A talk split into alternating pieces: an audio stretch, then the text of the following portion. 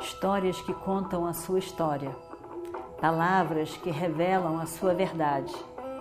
Com você, o conhecimento milenar dos Vedas. Escute diariamente e recomende a um amigo.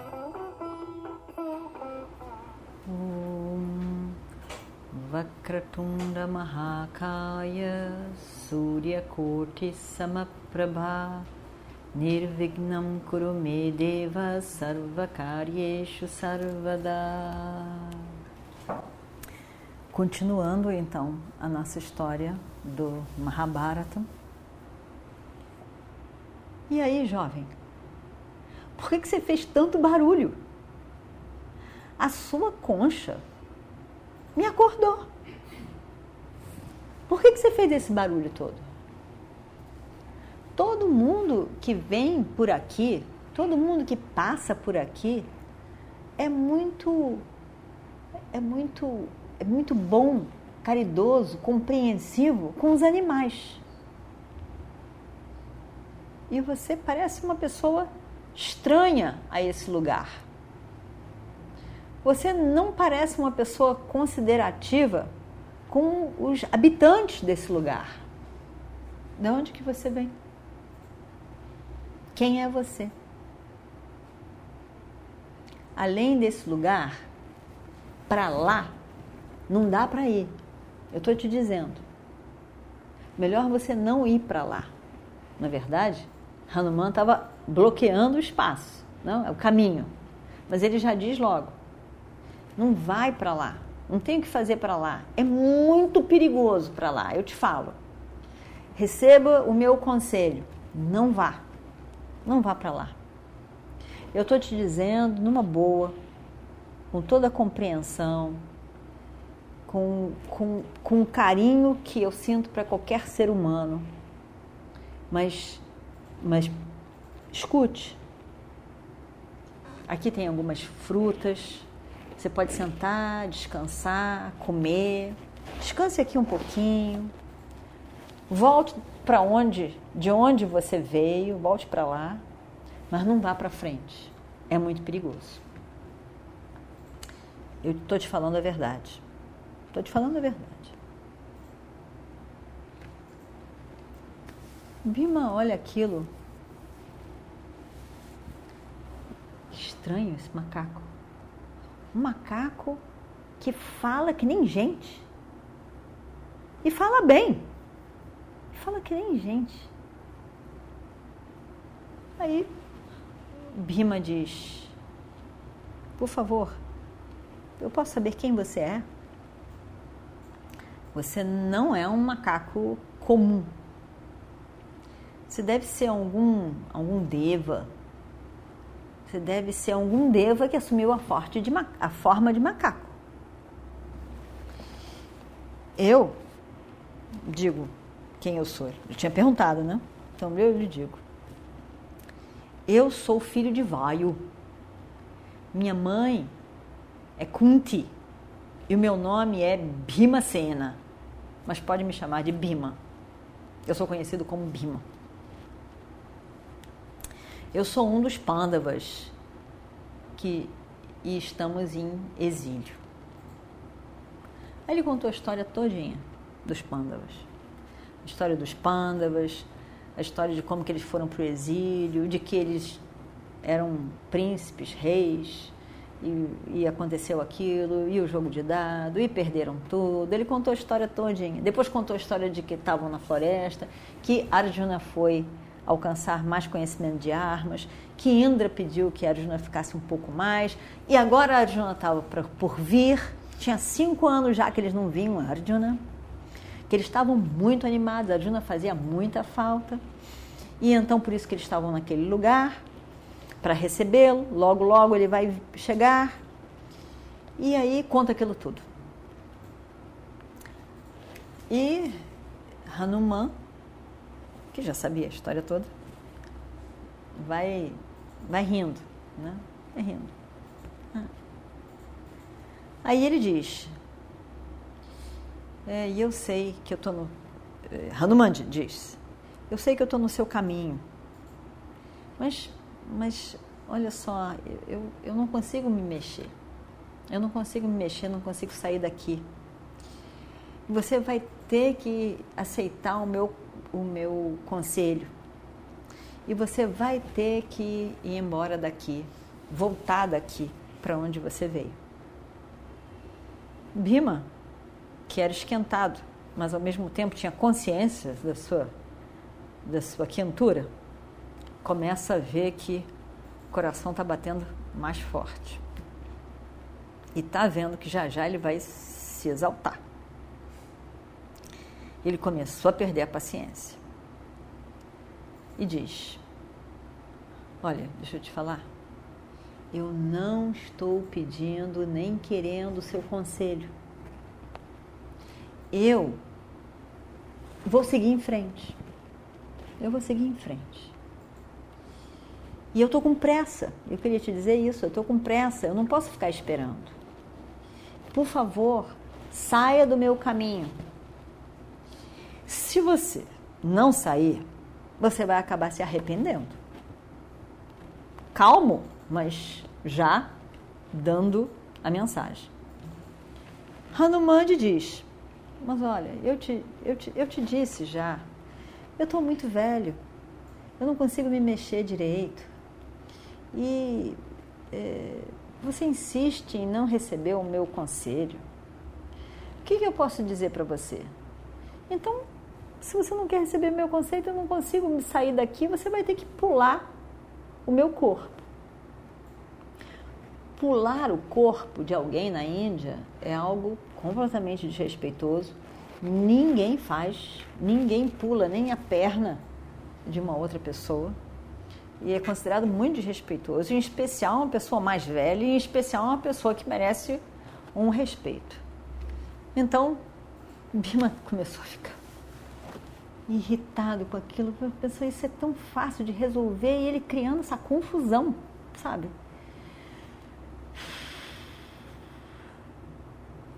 Olha, você é mais velho que eu. Você está sentado no meu caminho. Não é correto da minha parte ultrapassar o seu corpo. É completamente desrespeitoso fazer isso com uma pessoa mais velha. Mas se você insiste, eu vou ter que fazer. Eu vou ter que fazer. Da mesma maneira que o grande Hanuman, da mesma maneira que o grande Hanuman atravessou o mar para ir ao encontro de Sita Devi, a pedido do grande Sri Rama. Aí Hanuman, né? Hanuman por dentro estava rindo. E ele diz: Ué, quem é esse Hanuman aí que você está falando? Pelo jeito que você fala, parece que você tem um, um coração especial por ele, uma grande admiração e respeito. Até eu consigo ver isso até pela maneira com que você pronuncia o nome dele. E quando você fala em Hanuman, a sua voz muda, fica suave, gentil. Quando você diz o nome dele, me diga, quem é esse Hanuman? E Hanuman fica de olho em Bima para ver o que ele vai dizer. O que ele vai dizer do próprio. Aí ele diz: ele olhar para encarar Bima fez Bima ficar mais irritado. Tem que ficar me encarando? Aí ele olha e diz: Mas vem cá, você é um macaco e não sabe quem é Hanuman. Como pode? Você nunca ouviu falar em Hanuman? Como pode isso? Aí ele ri e diz, e, e pensa, né? Vou jogar uma luz nesse macaco, como é que pode? Ele diz: Hanuman é o maior entre todos os macacos que existem. E Hanuman é meu irmão. Hanuman é meu irmão.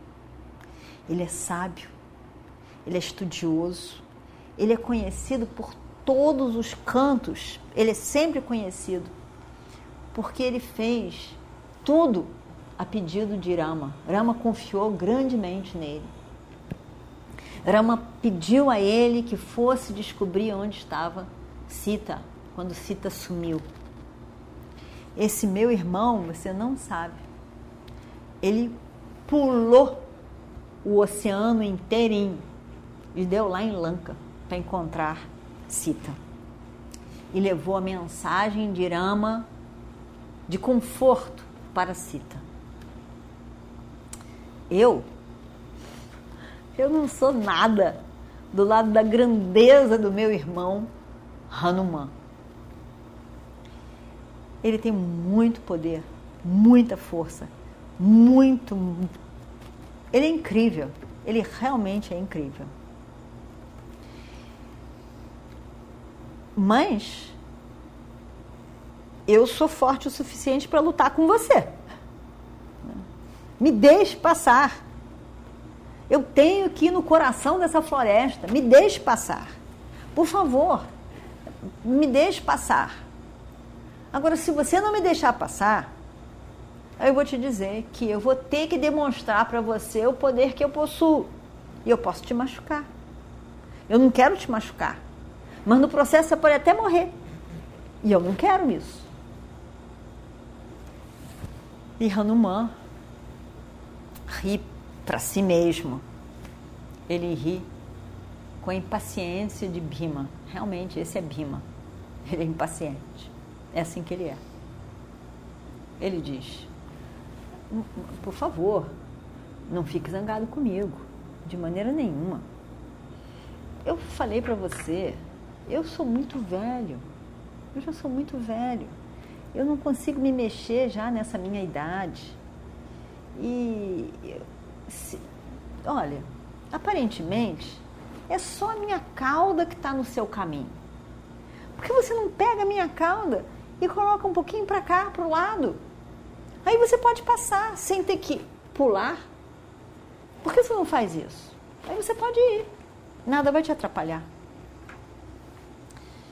Lima, está bom, tá bom, porque assim tá bom. Pega com a mão esquerda, mesmo não sendo canhoto. Ele pega com a mão esquerda, assim, considerando que vai ser tão leve que eu não preciso nem gastar minha mão direita. E ele pega. É muito pesada aquela cauda, é muito pesada. Ele tenta levantar, nem sai do chão. Aí ele fica surpreso, não esperava. Aí ele resolve que ele não vai levantar tanto para o alto, vai levantar só um pouquinho, o suficiente para tirar do caminho. E usa as duas mãos e toda a força que ele tem. Não move nada. Não move absolutamente nada. Aí ele não esperava. Ele faz uma cara de quem não está gostando daquilo. Aí ele tenta de novo.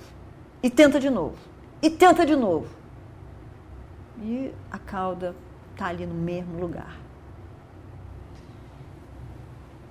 O macaco, então, agora senta e fica vendo a cena. Rindo um pouco daquela história toda. Né? O Bima ficou com ideia fixa ali tentando fazer aquilo. Aí Bima teve que reconhecer que perdeu. Baixa sua cabeça, envergonhado. E chega perto do macaco, faz um namaskaram para o macaco e diz: E vamos ver o que acontece no próximo capítulo. Om Shri Guru Bhyo Namaha. Harihi Om. Histórias que contam a sua história, palavras que revelam a sua verdade. Com você o conhecimento milenar dos Vedas. Escute diariamente e recomende a um amigo.